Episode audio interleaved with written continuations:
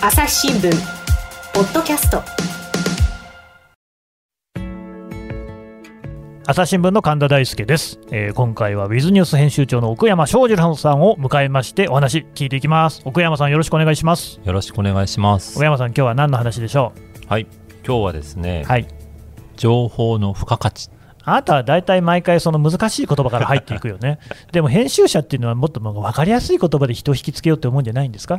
小沢健です。小沢健、はい。出ました。小沢健誰ですか？小沢健二さん。そうですね、まあ、我々みたいなね、アラフォーの世代にとっては大変こう馴染みの深い小沢健二さんですけれども、はい、あんまり最近の若い人知らないかもしれないですよ。そうですね。うん。でその小沢健二さんがどうしました？はい、えー先日ですね、堤恭平さん、はい、亡くなられましたね。亡くなられたニュースがはい。出ましたけども、ええまあ、あれだけのこう功績というか、うん。えー偉大なこうクリエイターに対しては、うん記事としてすごい情報が出ましたよね。いやーもうだってね、もうやっぱりね、それまでね、堤さんのこと、僕は大して意識はしてなかったと思うんですけれども、もう聞けばというか、読めば、はい記事に出てくるこう曲名ね、はいあれもかこれもかっていうことで、いや、すごい人ですね。その凄さうんを、まあ、あの再確認するような、うんまあ、記事であったり評伝だったり解説いっぱいありでましたね出ましたけど読もみましたよ。まあいろいろそれなりにというと上からですけど面白かったと思うんですが 本当に上からですね。はいはい、いいですよ。編集長だもんね。ただですね、何ですか？まあ、そういう表現をしたのは、うんこう小沢健二さん小沢健の。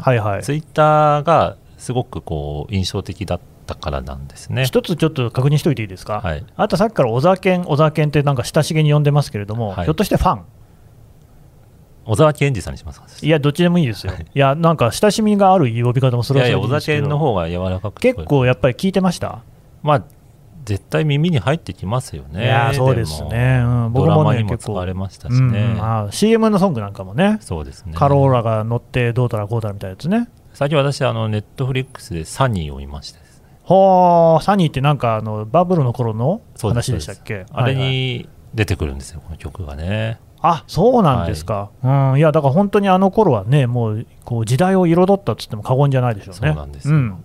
ああいうメガヒットがまあ量産された時代のうんうん。やっぱり代表的な曲でもあるわけで、うん。でその小沢健二さんが、はいはい、まあ、ツイートをされたんですあね。堤さんに関してってことですか？そうですね、んん。で、まあ、11月15日うん。のツイートになるんですけど、はい、えー堤恭平さんへのツイートとしてうん。ということで、えーまあ、強い気持ち強い愛うんうヒット曲。はいはい、ありました。これをまあ一緒に堤さんと作られた時のこう、まあ、エピソードというか裏話を、うん、えーまあ、非常に長い文章を、まあ、画像で、まあ、最近よくやるあーありますね。ね。うんうんうん。あれをペタペタって貼る形で、うん。こうまあ、投稿されたと。はいはい、ツイッターはね、字数制限がありますから、い。それでは収まりきらないっていう時は、大体こう画像をね、テキストをこうなんかスクショみたいなのを載せて、はい。でそれでこう拡散するってありますね。そうです。うん。でこれがまあ瞬く間にリツイートといいねがうん。どんどんついてですね、あー。それでまあ私のフェイスブックはい。のまあ友人ええ。もこれをすごいのが来たぞとへいうのでこう投稿されてたりして、えでどれどれと見たらやっぱりすごかったね、名文でしたか。はい。うんでこれはまあ内容としてはですね、うん。やっぱり当時の非常に華やかな時代うのん。業界、まあ、芸能界の、はいはい。えーまあ、裏話というとあれですけども、えまあ、例えばすごいこう高級レストランで高いワインを飲みながら、うんそういったこう曲作りのうん。話を重ねて、うん。でスタジオもうん。非常に豪華な設備を使って、でポケットマネーでそれええ。を自分のこだわりの音を、まあ、作り上げた。なるほどね、なんか我々のこの収録風景とは随分違うことにね、今、戸惑いを禁じえませんけれどもね、雲仙マンっていうお金をかけたとそうですか、ワイン飲みたいですね、あなたはなんかね、お茶のペットボトル飲んでますけど、自分で買ってきましたもんね。そうですね、はい、ごめんなさいね。い、えいえいえいえ。はい、っていう、まあ、時代の変化を感じるそうですね。と。ころでもあったんですうんが、うん。まあ、これはなんでこんなに、まあ、リツイート、うん。いいねされたのかなって思って確かに。ちょっとまああの編集者視点じゃないんですけども、うん。単なるブログとは違うなと思ったんですね。まあ、正直、小沢さんが今、旬の人っていうわけではないから、フワちゃんってわけじゃないから、なんでここまでっていうのは確かに気になりますね。そうですね、うん。でまあ最初神田さんおっしゃったように、うん。この曲自体もだいぶ前のそうです。ですし、うんまあ、当時の世代が反応したというのはあるんですけれども、まあ、もはや知らない人も多いかも。うん、うんっていうところで考えると、はいはいこれはやっぱり一つのこうコンテンツ記事としてうん、優れたものがあったのかなと思ったんですね。どういうところが？で、まあ、今の時代うん誰でも発信はできるわけですよね。できますね。でツイッターであればもう3分もかからずにはい、アカウントが作れちゃう作れちゃう。そうなるとこう発信すること自体の価値っていうのは当然もうコモディティ化みたいに言われますけど、うん。非常に安くできちゃうと。うん、誰でも発信自体はできますね。そうですね、はい、そうするとまあ誰が発信するかっていうのと何何を発信するかっていう部分はうん。当然問われてくるわけですよね。はいはいはい。でタレントさんの場合はうん。やっぱもともと影響力があるので、うん。こういった直接発信するチャンネルを使うと、うん。メディア並みになるほどね。そう拡ですよね散力が。あるいっぱいそういう人いますね。っていうので、こうメディアはもういらないんじゃないかみたいなああ、なるほど。うんところも言われる。るぐらいになっていて、うん、ただ一方でそれに対しては私自身、はい、まあ、メディア側の人間が言うとあれなんですけども、はいはいはい。ただそればっかりでいいのかなっていう気気持ちはあったんですね。まあ多分そういうその、ね、歌手、芸能人、タレントさんだけじゃなくて、スポーツ選手とかね、はい。あるいはもう政治家もそうですよね、トランプさんがそうだけども、ダイレクトにツイッターで表現する、はい、うん、そういうことは多くなりました。でそれはそれでファンにとっては今まで聞けない本音であったりとか、うんうん。まあ、プライベートな写真であったりとか、はいはいはい。非常に貴重なコンテンツが、そうですね、まあ、ある意味タダで入る、うん。手に入れられる、うん。素晴らしい時代ファンにはたまらない。た、まらないですし、まあ、ファンじゃない人も知るきっかけにはなるのでそうですね、ないより全然あった方がいいと思うんですけど、うん。それだけでいいのかっていうと、うんうん。本人が発信するってことはやっぱり本人がいいと思ったことを発信すると。まあそうですいね。うところにはなってしまううので、ん。特にまあタレントさんなんかはイメージであったりとか、はいはいはいはいまあ、いろいろこうしがらみであったりとか、うん。まあ、スポンサーの関係であったりとか、まあ、事情の中で発信されていると、うん。まあ、メディアは一応そこはこう、うん。なしでうんうん。読者目線で発信するっていう違いが、まあ、もっと意識しなきゃいけないなと思っている中で、うん。この小沢さんのツイートっていうのが、うん。ちょっとなんかメディアを超える価値をうん。出し、されちゃったなという気がして、うんつまりこう曲自体はもう昔のものなのでそうですね、もう宣伝する必要はあんまない。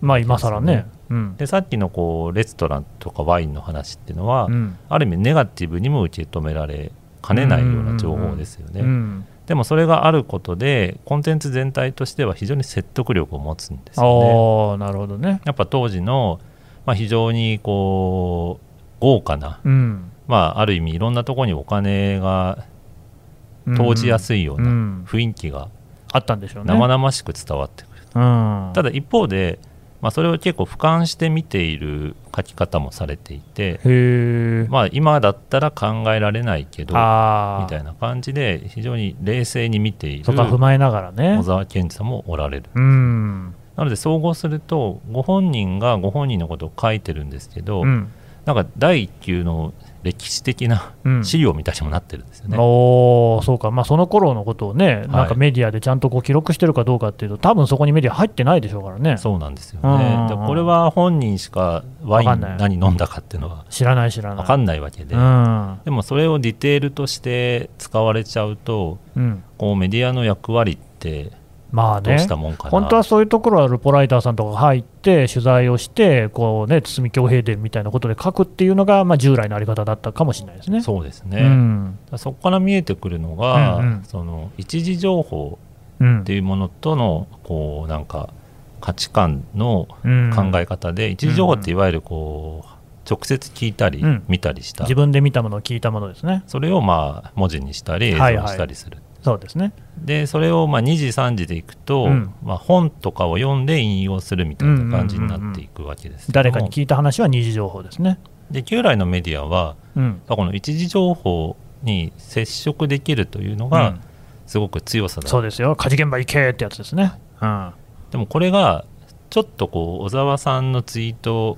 を見ると、うん、それだけではもはやないなというのが見見えてきてしまって、うまんあ要するにワイン小沢さんと飲めないわけですね我々。そうですね。堤さんとも。うん。で堤さんは取材嫌いで有名な人だったらしいのでえまあ、そういった距離感を詰めることってのはそもそも難しい。えもう逆に一時情報はね当事者にはかなわないですよね。そうなんですね、うん。でそこでいくとじゃあ一時情報をこう、まあ、最初に報じるということがどこまで我々メディアとしては役割としてあるのかなと、でむしろこういった小沢さんの話に対してどういった解釈ができるかっていううん。二次的な役割も意識した方がいいんじゃないかうなん。というような気がしたんですね。なるほどね。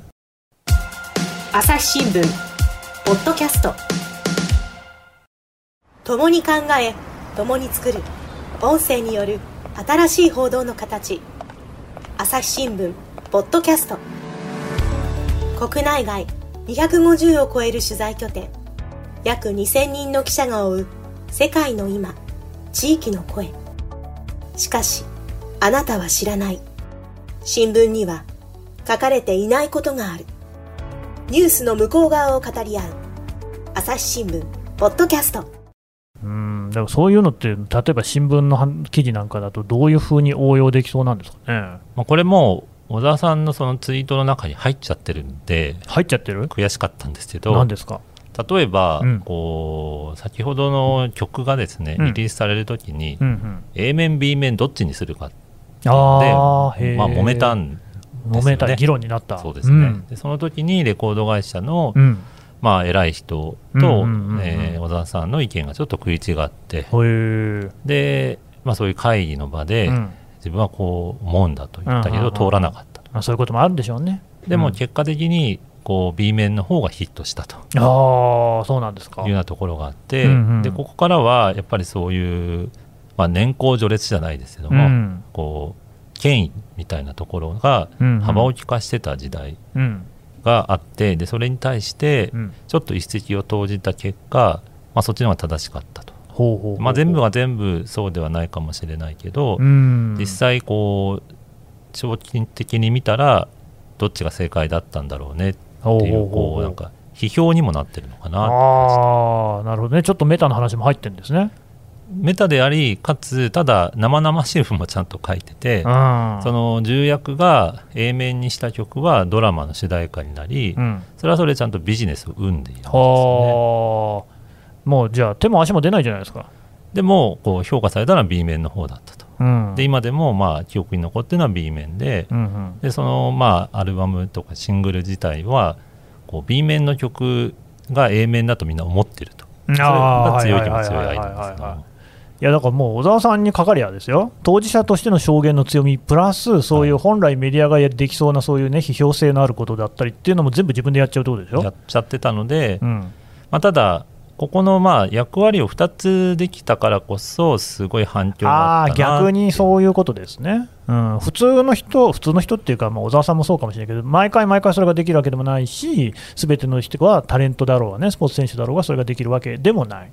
うん。だとするならまあ当事者じゃない側としてはこれはまあ多分メディア以外でも今はブロガーであったりとか、はいはい、まあ、いろんな人がそういった表現であったりうん。批評活動ができる時代ではあるので、うんうん。まあ、一時情報は一時情報としてうん。こう抑えておきながら、うん。それに対してどういうふうに解釈するかうん。あるいはまあ例えば小沢さんを知らない人にこれをどう伝えるうん。やり方があるかとうんか、何かこう情報のつなぎ役というか、うん。ハブ役みたいなうん。ものっていうのがこう求められるのかな。とうん、それメディアに対して求められる。そうですね、ああ、なるほどね。まああるいは当事者と当事者以外ぐらいもう、うん。すごく大きく分かれちゃってもいいのかなっていう気がします、当事者と当事者以外？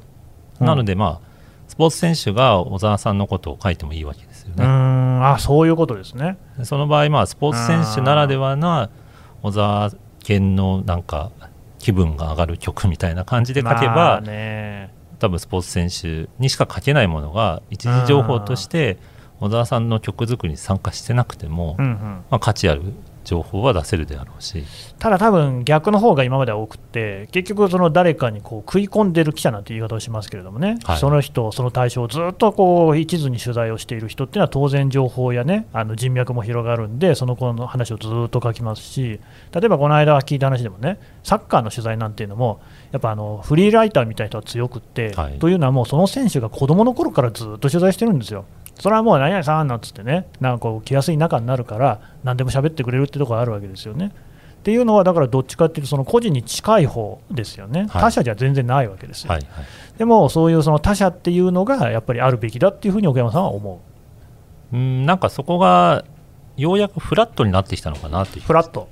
うん。これまではその一時情報と加工した二次情報っていうのが、うん。一つのチャンネルでしか流せなかった、まあ、あーいわゆる旧来のメディアテレビであったり雑誌であったりそうですね。でそこが一時情報部分がもう本人が発信できるようになったと、ああ、そういうことですね。うんうん、そうするとこうじゃあ一時情報までカバーしなくてもいいとも言えるわけです、うん、逆にね。うん。なのでこう、まあ、現場に行くことで分かることは当然いっぱいあるので、うんうん。そこの努力は、うん。まあ、やめるべきではないんでしょうけども、多分ユーザーから求められている役割っていうのは、うん。現場に行ったり人に直接会ったとしても、うん。そこで聞いたことだけではないものが、うんうんうんうん多分どんどん価値を持ってくるのかななるほどね。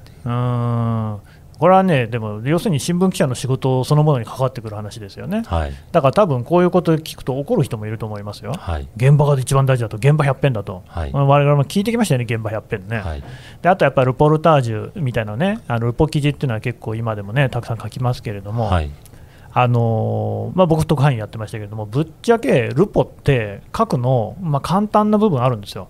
だって自分が見たもの書けばいいんだから、そのままね。はいこれはある程度、その文章が書ける人だったら、そんなに難しいことじゃないんですよ。その情報をこう分析して、そのどういう切り口で書くかなんてことを考える記事の方が、まあ、よっぽど難しい。はいで奥山さんが言ってるその記事っていうのは、そっちの方の記事ってことですよね。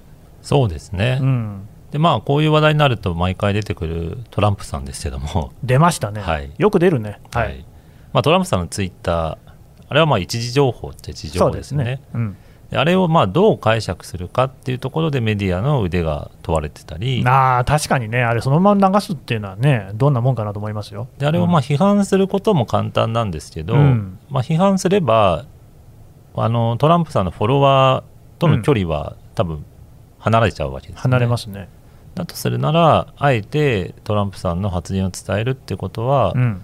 なんかトランプさんのファンに対してうんトランプさんこれでいいのかなっていうのを説得力を持って伝えられるのかみたいなところの視点ってもっとあってもいいのかなと。うん。でこれは多分ねメディアだけじゃなくて、はいはい。むしろ個人の発信においてもそうでああ、そういうことですね。うん、個人の方がやっぱり自分の思いをダイレクトに伝える。